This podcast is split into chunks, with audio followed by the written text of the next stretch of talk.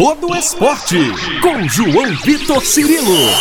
No campo, na quadra, na piscina, no tatame, em todos os lugares. E aqui, no Itacast. Um abraço para você que se liga aqui no Itacast da Itatiaia, edição número 30 do podcast Todo Esporte. Desejando a você um ótimo dia, uma ótima tarde, uma ótima noite. Você que acompanha nossos produtos digitais, nossos podcasts em qualquer horário. Começando mais uma edição do nosso podcast, e eu quero aqui destacar mais uma vez a Superliga de Vôlei. Tivemos no início dessa semana a consagração do Itambé Minas, o Minas Tênis Clube, campeão da Superliga Feminina de Vôlei mais uma vez, a quarta conquista em um torneio nacional desse nível. Lembrando que o Minas já havia conquistado a Superliga em duas oportunidades e a Liga Nacional também.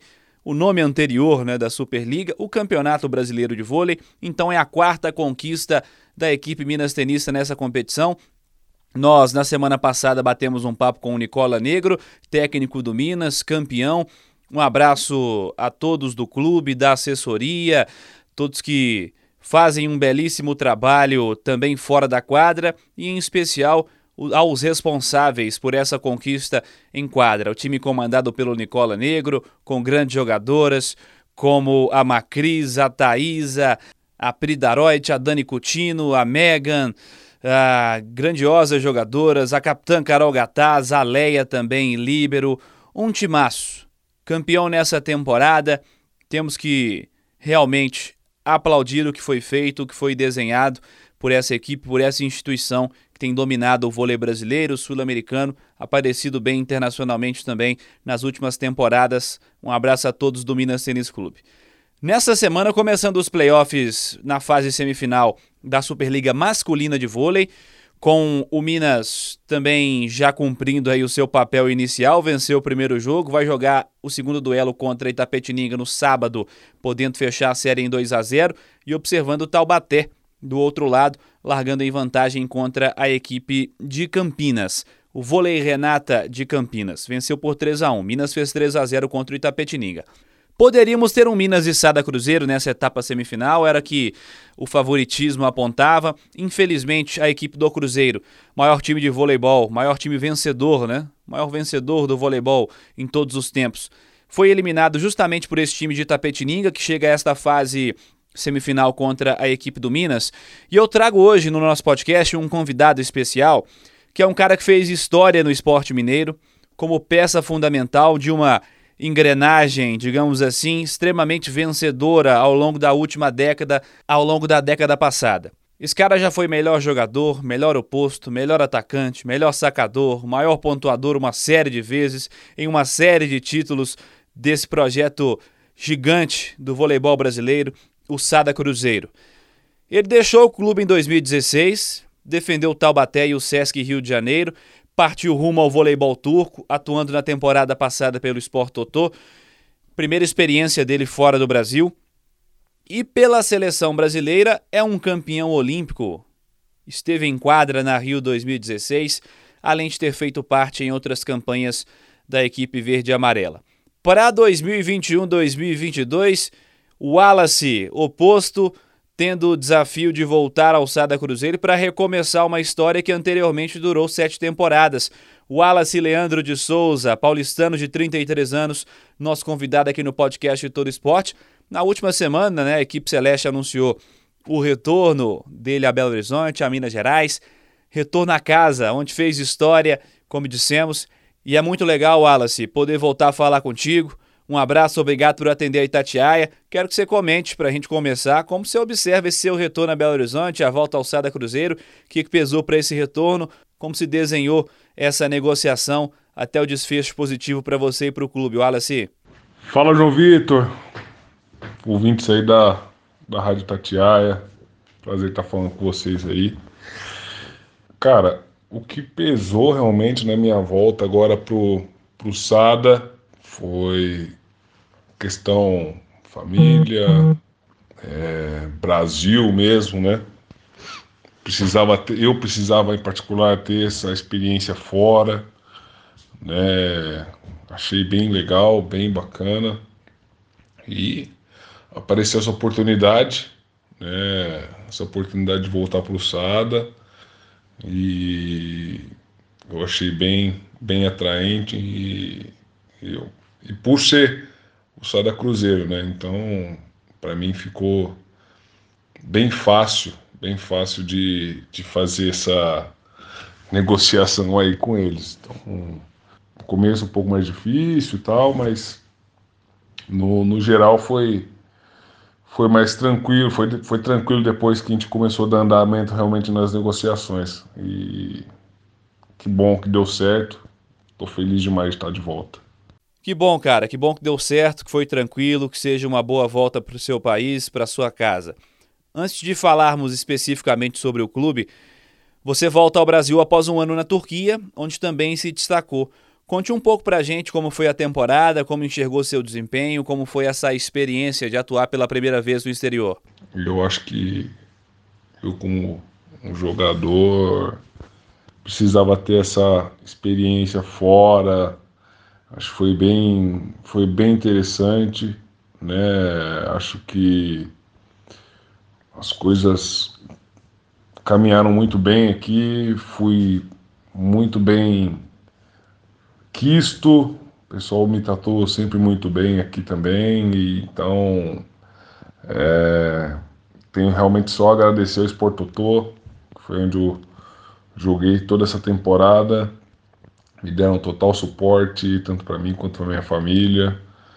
Realmente é um é, é bem diferente jogar fora, mas acredito que também se não fosse os próprios brasileiros que já estão aqui, é, o Thiago, o Léo, o próprio Nico, que é argentino, que eu já conhecia antes. Eu não sei como seriam as coisas, mas com eles a, a temporada chegou até a passar bem rápido. Então, cara, acho que foi uma, uma experiência é, muito boa para mim. Gostei demais.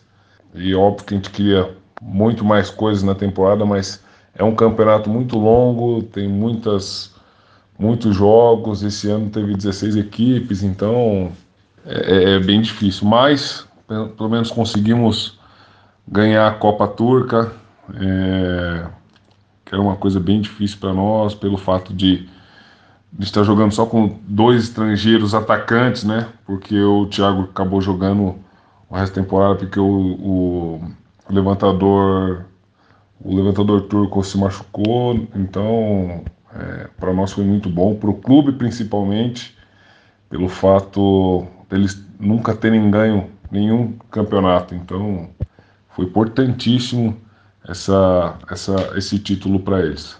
O Wallace, vencer é sempre bom, né? Sem dúvida alguma. E você deixou a sua marca por aí. Você ainda fala conosco direto da Turquia. Você volta ao Sada Cruzeiro em um momento de encerramento de um ciclo. O Marcelo Mendes deixa o clube, agora vem um novo comando técnico, certamente com novas peças como você. Como é que você percebe tudo isso e o impacto de uma mudança como essa? E você acredita que, pela sua experiência, sobretudo a identificação com o clube, você pode ser uma peça-chave justamente nesse cenário de reestruturação, de recomeço? É, eu não sei como é que vai ser realmente esse impacto da, da mudança, com a saída do Marcelo, é, quem vai ser o técnico. Eu acho que pela, pela minha certa experiência que eu tenho, eu espero realmente que, que com tudo isso daí a, a, a coisa possa se reestruturar bem rápido, né, que o time possa se manter na mesma filosofia, no mesmo caminho que sempre que sempre teve, né, que era ser campeão de tudo. Então, acho que isso vai ser imprescindível para o começo do trabalho e a continuação dele, porque não, nunca foi um, um trabalho ruim né, que o Marcelo deixa aí, então nada mais justo do que dar continuidade no que, no que ele fez durante todas essas temporadas, esses anos, todos todo esse tempo que ele ganhou com, com o Sada Cruzeiro. Então, espero que com um pouco da minha experiência eu consiga passar essa nova reestruturação né, para que a gente tenha bons momentos, sempre coisas boas durante toda a temporada. Wallace, você fez parte de um grande período nessa construção de uma hegemonia fora de série do Sada Cruzeiro no vôlei brasileiro, no vôlei internacional. Quais fatores você enumera como primordiais para a construção daquele cenário dominante nos anos em que você esteve por aqui? Ah, você já falou tudo ali. É, a hegemonia era, era o principal do nosso time. Entrava ano, saía ano, sempre os mesmos jogadores. Isso daí eu vou te falar, é imprescindível para qualquer equipe. Você ter uma equipe que nunca troca, cara, você não vai perder aquele tempo de, de entrosamento, de fazer tudo isso de novo, da estaca zero. Eu acho que isso é o diferencial do Sada. Eles sempre manteve, sempre mantiveram uma grande mantiveram sempre os grandes jogadores, os sempre a mesma base, isso daí mudava um, dois jogadores no máximo, nunca mudava um time inteiro. Para mim, isso daí é, é, imprescindível numa montagem de um, de um, time e para dar continuidade nele. Então, isso daí foi, para mim, foi essencial. Manter sempre uma base. Essa continuidade talvez fosse o ponto-chave, né? As peças continuavam, as mudanças eram mínimas a cada temporada, a linha de trabalho também a mesma, influência total no resultado. Voltando um pouco na memória, na sua história, a última passagem pelo Sada Cruzeiro durou sete temporadas, foi interrompida em 2016. Naquela oportunidade, por conta do ranking de atletas, o clube não poderia ficar contigo. Uma decisão foi tomada. Certamente o clube não desejava sua saída, mas enfim. O que, que você se recorda daquele desfecho? Como você lidou com aquela situação? É, nessa questão do ranking aí, realmente não teve não teve o que o time fazer, né, nessa época, porque é, era uma coisa imposta pela era uma regra imposta pela CBV na época, então é, alguém teria que sair. Nesse momento, o único que não tinha, os únicos que não tinham é, contrato para a próxima temporada lá no SADA era eu e o William. Então, por um consenso, tanto da minha parte quanto do clube. É, a gente entrou em um acordo e ficou tudo certo, sem problemas.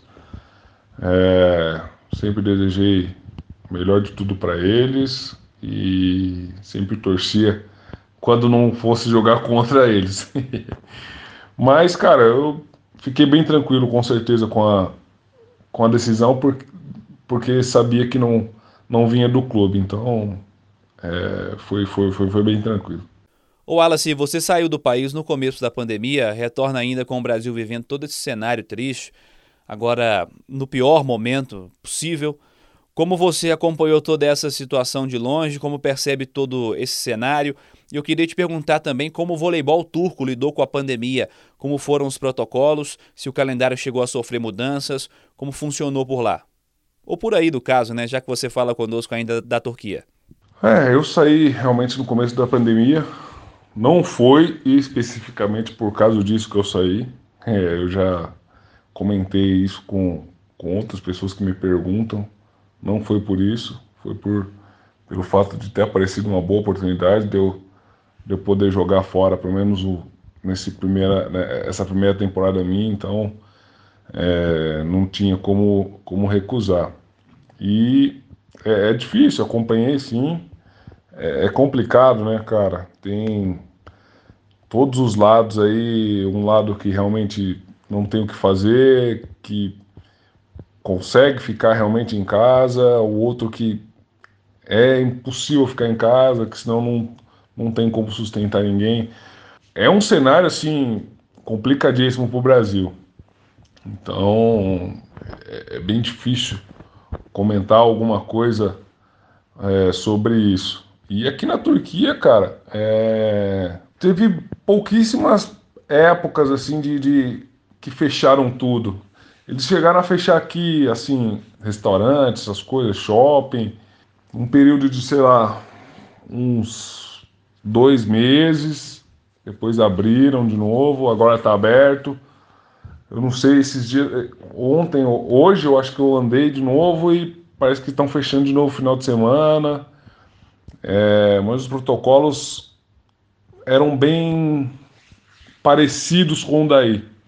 É, geralmente você fazia um, o teste, normalmente dois dias antes de jogo. Né, se caso tiver mais de quatro positivos, adiava, adiava a, a partida. Então foi mais ou menos assim. Mas, cara, assim, se for ver bem mesmo, o Campeonato Turco foi muito tranquilo. Pouquíssimas paradas, atrasos em si da, dos jogos. Então, foi bom, o pessoal conseguiu fazer muito bem aqui essa questão do, dos protocolos. Relato importante, Wallace, obrigado.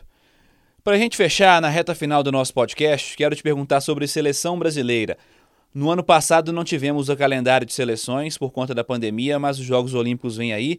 Qual a expectativa para esse ano, em especial para a campanha olímpica, na qual o Brasil vai defender o título e começando em um grupo com seleções de altíssimo nível, é possível medir em que nível está a seleção brasileira nessa disputa? Você, como um campeão olímpico, uma opinião importante. É, infelizmente, ano passado não teve jeito, né? É, com essa pandemia, os jogos foram adiados. Então, cara, não sei como vai ser esse ano, por não ter um ano de seleção completo, um calendário de seleção do ano passado, realmente eu não sei como é que vai estar. Tá. Por isso que a maioria do, dos campeonatos, né, em todos os continentes aí, tem uma data estimada para terminar. E é, acho que para ter certo tempo de, de treinamento com as seleções, essas coisas. Então, não sei, cara, como vai ser. É, com certeza vai ser dificílimo. Se for muito difícil para nós, vai ser difícil para os outros também, porque passaram pela mesma, pela mesma coisa. Então, é, vai ser um alto nível demais, fato. Isso é fato. Acredito que a nossa seleção não seja a favorita, como não, não era em, em 2016 também, mas o nosso time tem tudo para chegar de novo né, numa, numa final, numa semifinal e brigar por isso, sem dúvida nenhuma. E claro, eu, óbvio que eu quero estar tá lá, isso não é demagogia nenhuma, já vou avisando, quero estar tá lá, é, poder ajudar mais uma vez o Brasil. Espero que, que eu possa fazer o melhor, que eu possa estar lá e ajudar da melhor forma possível e tentar trazer mais um, uma medalha olímpica aí para nós. É, acho que o Brasil tem grande chance de chegar lá de novo. Wallace Leandro de Souza, oposto de volta ao Sada Cruzeiro, obrigado mais uma vez por nos atender. Te desejo sucesso nessa volta, que seja um retorno feliz a Belo Horizonte. Voltamos a nos falar em breve. Grande abraço, Wallace. Valeu demais. Obrigado aí, João Vitor. Valeu demais, cara. Um, um abraço aí para todos os ouvintes aí da Itatiaia.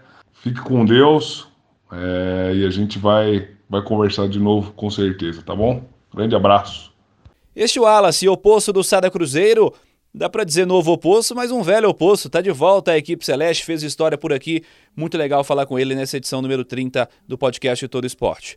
Agradecendo a você que esteve conosco em mais uma edição do nosso podcast. Siga participando, mandando a sua opinião pelas redes sociais da Itatiaia, twitter.com.br Rádio Itatiaia, instagram.com.br Itatiaia Oficial. Pode ser pelas minhas redes sociais também pelo twitter.com.br João Vitor Cirilo, pelo instagram.com.br João Vitor underline Cirilo. Semana que vem tem mais podcast e todo esporte aqui no Itacast. Um abraço para você e até lá.